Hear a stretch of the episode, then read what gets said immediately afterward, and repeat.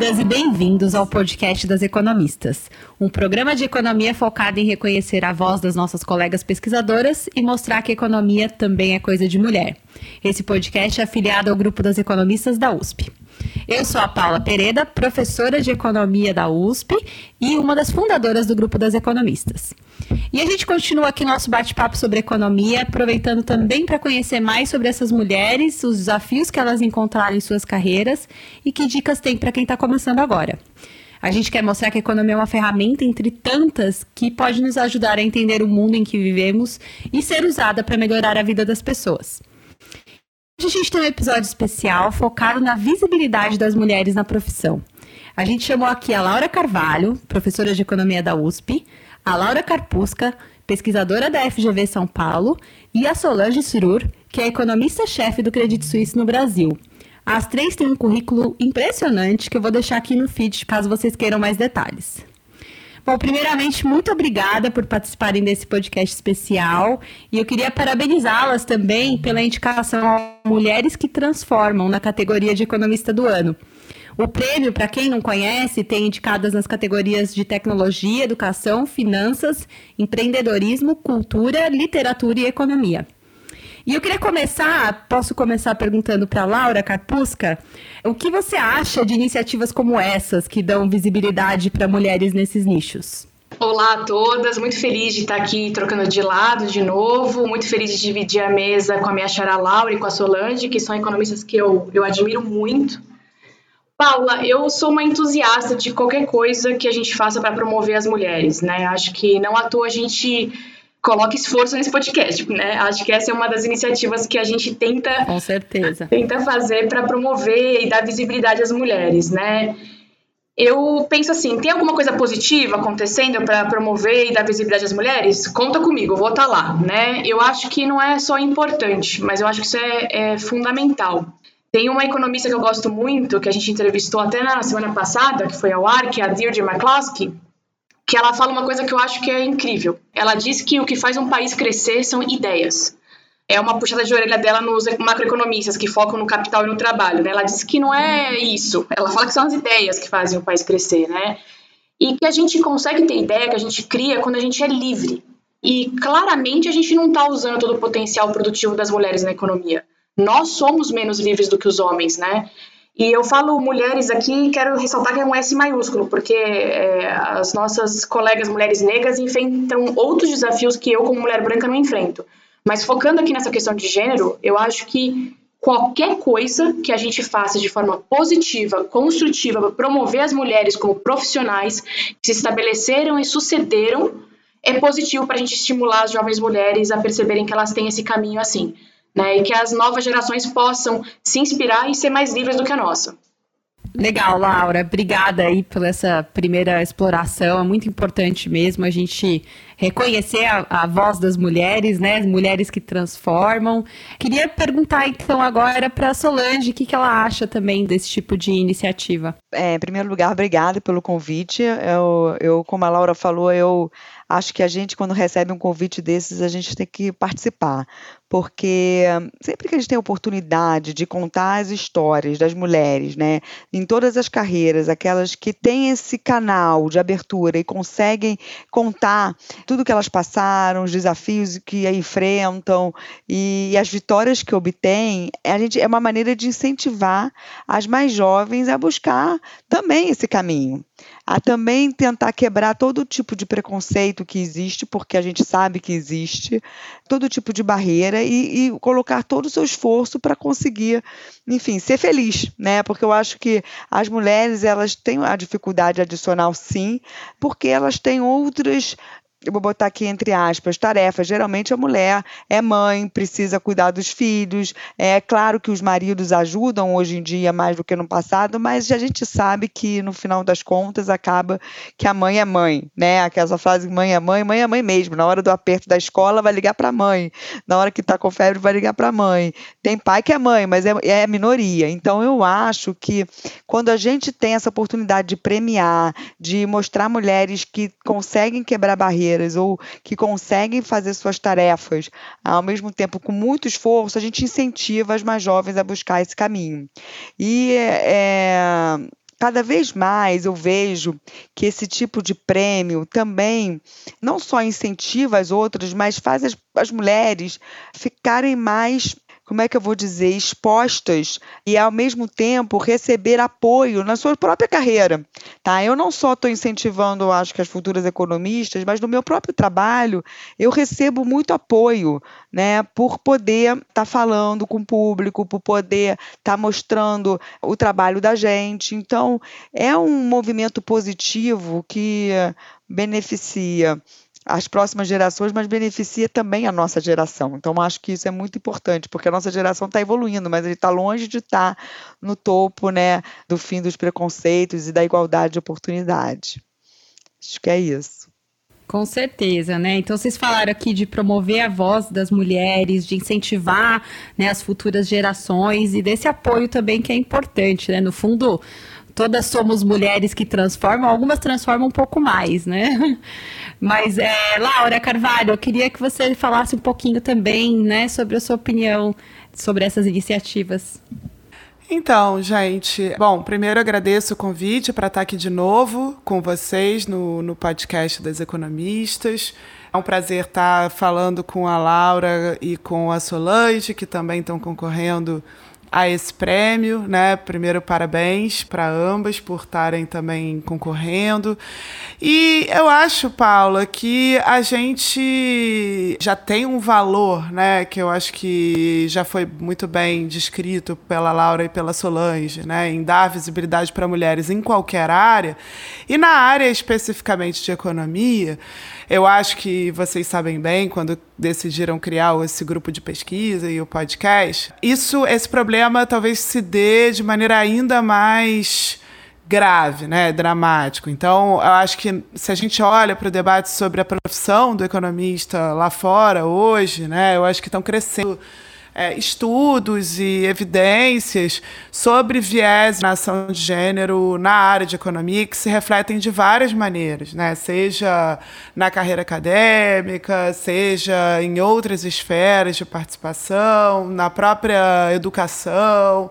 E é realmente não que isso não seja presente né, em todos os tipos de trabalho e ocupações, a gente sabe que é. Mas eu acho que economistas especificamente há uma realmente um ambiente ambiente né, é, tem se revelado bastante hostil em relação a mulheres. É, saiu essa semana um artigo no New York Times sobre esse assunto, né, que cita um paper também recém publicado como working paper sobre interrupções em seminários acadêmicos feitos é, em falas de mulheres. Enfim, essa é só uma das dimensões em que isso acontece, mas já tem um monte de evidência também sobre é, citações a trabalhos acadêmicos e como essas citações tendem a privilegiar, inclusive no, em termos de ordem de autoria, papers que são autorados por homens. Quer dizer, tudo isso eu acho que torna essas iniciativas que dão visibilidade a mulheres na área mais importante ainda, né? Vamos dizer. E acho que a gente tem, né, até na história dos Nobéis de Economia, né, tão poucas mulheres, agora recentemente teve uma, né, mas assim, tão poucas mulheres que foram reconhecidas pelos seus trabalhos, né? Que de fato acho que uma premiação como essa e qualquer iniciativa de economista do ano no Brasil, né? Provavelmente se a gente fosse olhar para prêmios de economista do ano de diversas instituições ao longo do tempo, né? Quantas mulheres será que ganharam, né? Quantos homens? Não sei, mas me parece evidente que deve ter uma desproporção bastante grande, se bobear ainda maior do que a desproporção na própria profissão. Então, que um prêmio faça isso, de escolher só mulheres, de ter um júri formado por mulheres, eu acho que é bem oportuno mesmo nesse momento que a gente está vivendo. É, a gente, no grupo das economistas, a gente se debruça bastante sobre essa questão de gênero na economia, né, Laura? E é bem isso que você bem colocou, né? É, na economia é um pouco mais até intensificado. E até por conta disso, né, por conta de vocês serem aí três economistas né, de sucesso, é, queria saber se em algum momento da, da carreira de vocês, vocês se sentiram sozinhas por serem mulheres Talvez começar com você, Laura, que você já está falando nesse debate, Laura Carvalho. Tá. Então, Paula, eu confesso que durante muito tempo, e eu acho que isso é válido para muitas pessoas que são da nossa geração, né, na verdade, e, e não vale ainda bem para as gerações mais jovens, né, meninas que hoje, para quem a gente tem dado aula na graduação, que eu acho que estão muito mais conscientes das questões de gênero, eu diria que para mim essa questão ela demorou muito a, a ser, a, enfim, ser algo que me chama atenção dentro da área, dentro da, dos nossos ambientes. Né? É, é evidente que a gente sabe, que, e, e isso era mais verdadeiro ainda quando eu entrei na graduação em economia, eu acho que somos minoria, né? que somos menos no ambiente, sobretudo em áreas como a que eu escolhi, macroeconomia, ainda é, é mais minoritária ainda a presença de mulheres, então a gente vai se acostumando né, a viver em ambientes que são muito masculinos, isso desde sempre. Né?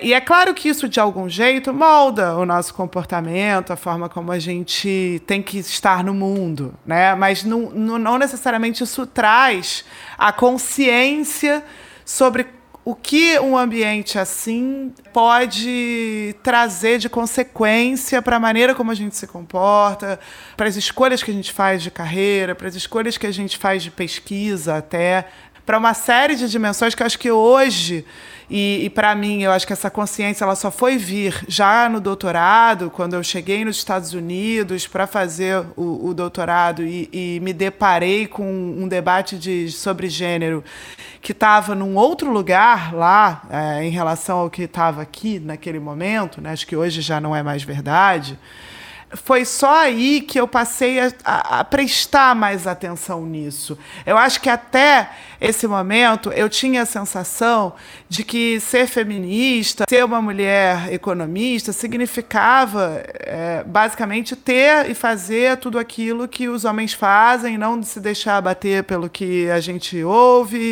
e se mostrar resiliente, né? como se isso fosse ser feminista. Enfim, e não é sobre isso, né? Inclusive até porque mulheres têm experiências diferentes, mulheres vivem trajetórias diferentes e tem mulheres que vão se deixar afetar e serem afetadas e moldar o seu comportamento de maneira diferente por essa hostilidade que o ambiente tem, né? E tem demonstrado cada vez mais até hoje em dia com estudos empíricos, acadêmicos, etc. Então, eu acho que realmente foi só no doutorado que eu passei a pensar mais sobre isso e participando, atuando no debate público, me parece que essas questões foram ficando mais presentes, né, indo além de o, o, perceber e o notar, né, comentários muitas vezes inconvenientes em ambientes que né, a gente sabe que sei lá, né, a gente recebe um tipo de comentário que provavelmente não seria dirigido a um homem que tivesse falado exatamente a mesma coisa, enfim, coisas desse tipo eu acho que são vão ficando mais perceptíveis e, e, e a gente tem até mais dificuldade de tolerar.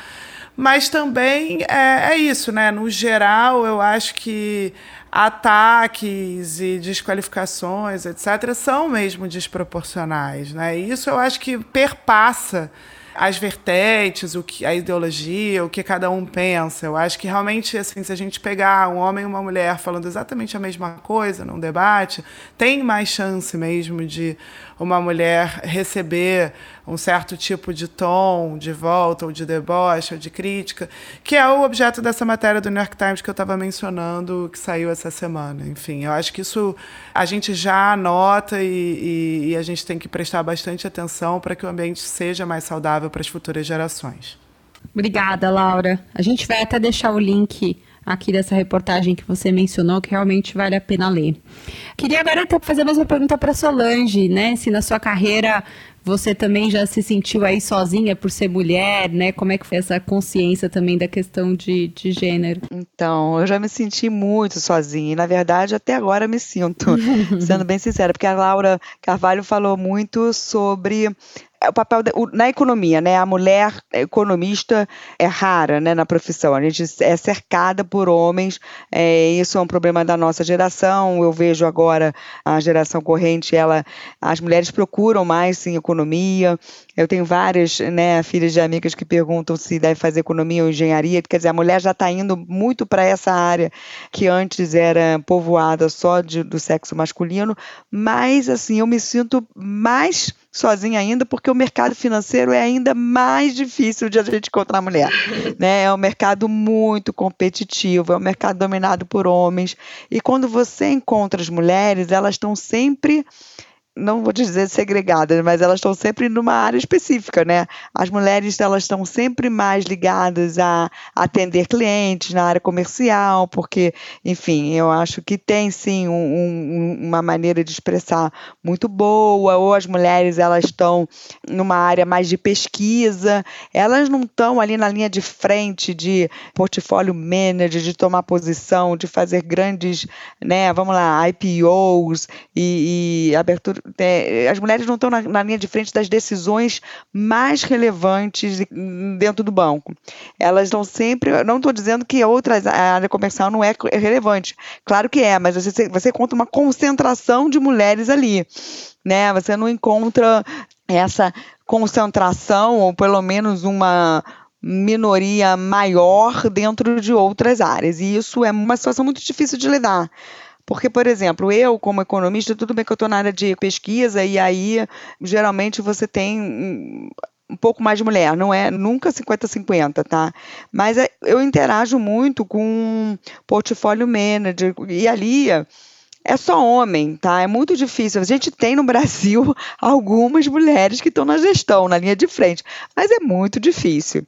E aí, quando você senta nesse ambiente totalmente masculino, você tem que falar alto, você tem que se impor, você tem que escutar, como a Laura falou, algumas piadinhas, e você tem que também entender que na hora do trabalho tem aquela hora do recreio, né? Você não vai ser convidada, porque você vai almoçar com o pessoal e a conversa vai ser só sobre futebol ou sobre outros assuntos de homem. Então, é muito difícil. Eu me sinto ainda muito, muito isolada, assim. Mas é claro que existem ambientes e ambientes, né? Então, não quer dizer que seja um terror. É, em vários momentos, ser mulher foi uma vantagem, né? Porque é, quando você está aí. É, lidando na tensão do mercado financeiro, acho que a mulher, às vezes, ela já lida com tanta tensão no dia a dia que talvez ela consiga tomar decisões até mais sensatas, tá? Porque está acostumada a essa atenção, porque o nosso celular toca, é um, é um, é um WhatsApp de alguém né, pedindo uma ajuda, como eu falei, para casa, para o filho, para o outro grupo de WhatsApp de, de, de, de, do prédio, que tem as mulheres do prédio. Então a mulher ela consegue lidar com tanta atenção. Gente, eu acho que tem seus benefícios, mas Inclusive, eu estando num banco né, suíço, que no resto do mundo isso já está bem mais avançado que no Brasil. Tá? Então, eu nesse, quando eu fui entrevistada, não só para agora, mas em, outro, em todos os outros trabalhos que eu fiz, eu não me lembro de ter sido entrevistada por mulher, para ser bem sincera. Sempre as entrevistas eram com homem, que já é uma coisa que te inibe. Mas então, como eu estava falando, no resto do mundo está bem diferente, entendeu? Eu vejo assim, é, no próprio Credit Suisse, a chefe global de research é mulher, e em vários outros bancos estrangeiros, se a gente pegar, é, as mulheres estão em altas posições, diferentes daqui. Então, eu vejo que a gente vai ter uma evolução, tá? Acho que a gente vai ter uma evolução porque as iniciativas que a gente discutiu na primeira pergunta, ela vai gerar resultados no, no médio e longo prazo. E a gente vai estar numa situação de ser menos minoria do que hoje. Então, eu me sinto em muitos momentos sozinha, só que eu vejo que o trabalho que a gente está fazendo tá? E que aí cabe às mulheres também do mercado financeiro cada vez fazer mais, de atrair mulheres para suas áreas, entendeu? De interagir mais com elas e de colocar elas mais na linha de frente mesmo de decisões importantes. Isso vai acabar, a gente acha que a gente vai começar a, a chegar perto do, dos países mais desenvolvidos, onde isso hoje não é tão gritante quanto é aqui no Brasil, tá? Em outros países. Então, é isso. Se eu sou economista do mercado financeiro, então acho que eu estou bem isolada por enquanto. Mas estamos caminhando, né, Solange? Eu acho que você falou uma coisa importante, né? Acho que toda essa movimentação que a gente vê, né, do mercado financeiro, de mulheres no mercado financeiro, acho que a gente está se juntando para ficar menos sozinha, né? Com certeza. E Laura, Laura Carpusca agora, eu queria também perguntar para você se teve algum momento que você sentiu aí claramente uma diferença de gênero, né? Algum tipo de isolamento por ser mulher. Ah, sem dúvida, mas é, eu não notava. Eu acho que eu tô no grupo da Laura Carvalho aí, porque eu acho que eu não percebia. Eu acho que talvez tenham outras colegas que passem por isso, de alguma forma você acaba individualizando o sentimento, achando que é uma coisa pessoal e não uma questão de gênero, né? E eu acho que foi muito, muito importante eu ter, na verdade, morado fora do Brasil. E aí eu acho que é o ponto da Solange, que tem outros lugares que estão mais avançados nessa discussão, né? Eu acho que ter morado nos Estados Unidos foi uma coisa muito importante para abrir meus olhos, que tinham coisas que eu sentia que não eram coisas pessoais ou individuais comigo, mas que tinham uma relação total com o gênero, por eu ser uma mulher, né? E eu percebi que eu me sentia mais à vontade quando eu tinha mais mulheres, quando eu conheci mais mulheres, né? Eu trabalhei no mercado financeiro eu fui muito felizada porque ainda trabalhei numa empresa que era tinham muitas lideranças femininas, né, apesar de sermos minorias, né, é, mas ficou muito claro para mim quando eu fui realmente numa discussão acadêmica que só tinha mulheres. E eu percebi que a gente se sentia muito à vontade uma com a outra, né? Eu acho que eu precisei ter um gostinho da coisa boa para ver que o que eu tinha antes não era tão bom. E eu voltando a falar dessa questão das gerações, das diferenças geracionais, eu acho que as, as jovens economistas elas têm mais essa consciência do que eu tive, né? Ainda bem. É, acho que é, é, um caminho mais saudável, né? E, e, eu, nesse sentimento, assim, de se sentir isolada ou de sentir que tem uma diferença de gênero, eu acho que a questão da interrupção é muito óbvia, né?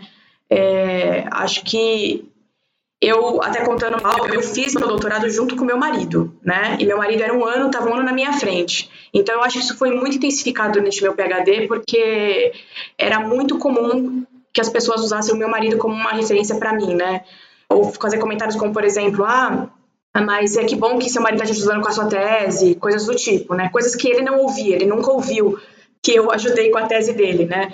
E, e eu acho que são coisas que foram ficando muito escancaradas para mim ao longo da, da minha trajetória, mas eu precisei ter é, essa, essa externalidade positiva das colegas que de alguma forma abriram meus olhos mesmo, mostraram para mim que essas questões elas eram relevantes, né? Que eram coisas que não eram individualizadas, mas que elas faziam parte mesmo dessa questão de gênero. E uma coisa que para mim ficou muito marcada na minha vida profissional e não foi no mercado financeiro que isso aconteceu, foi quando eu ouvi uma pessoa que estava numa posição de contratar um funcionário dizer que ele até queria contratar mais mulheres, mas que ele não encontrava boas candidatas, que os homens que chegavam para ele eram melhores, né? E acho que esse foi um momento muito importante na minha vida, assim, e foi quando eu realmente decidi que eu, como eu disse na primeira pergunta, tem alguma coisa rolando com mulher, vou me envolver, porque é algo muito difícil de se ouvir, Primeiro porque tem uma questão anterior aí e uma questão endógena, né? É, de repente não chegam tantos currículos de mulheres bons, é porque talvez a gente não tenha tantas mulheres se formando naquela profissão, né? É, mas também tem a, a, questão de se perguntar, né?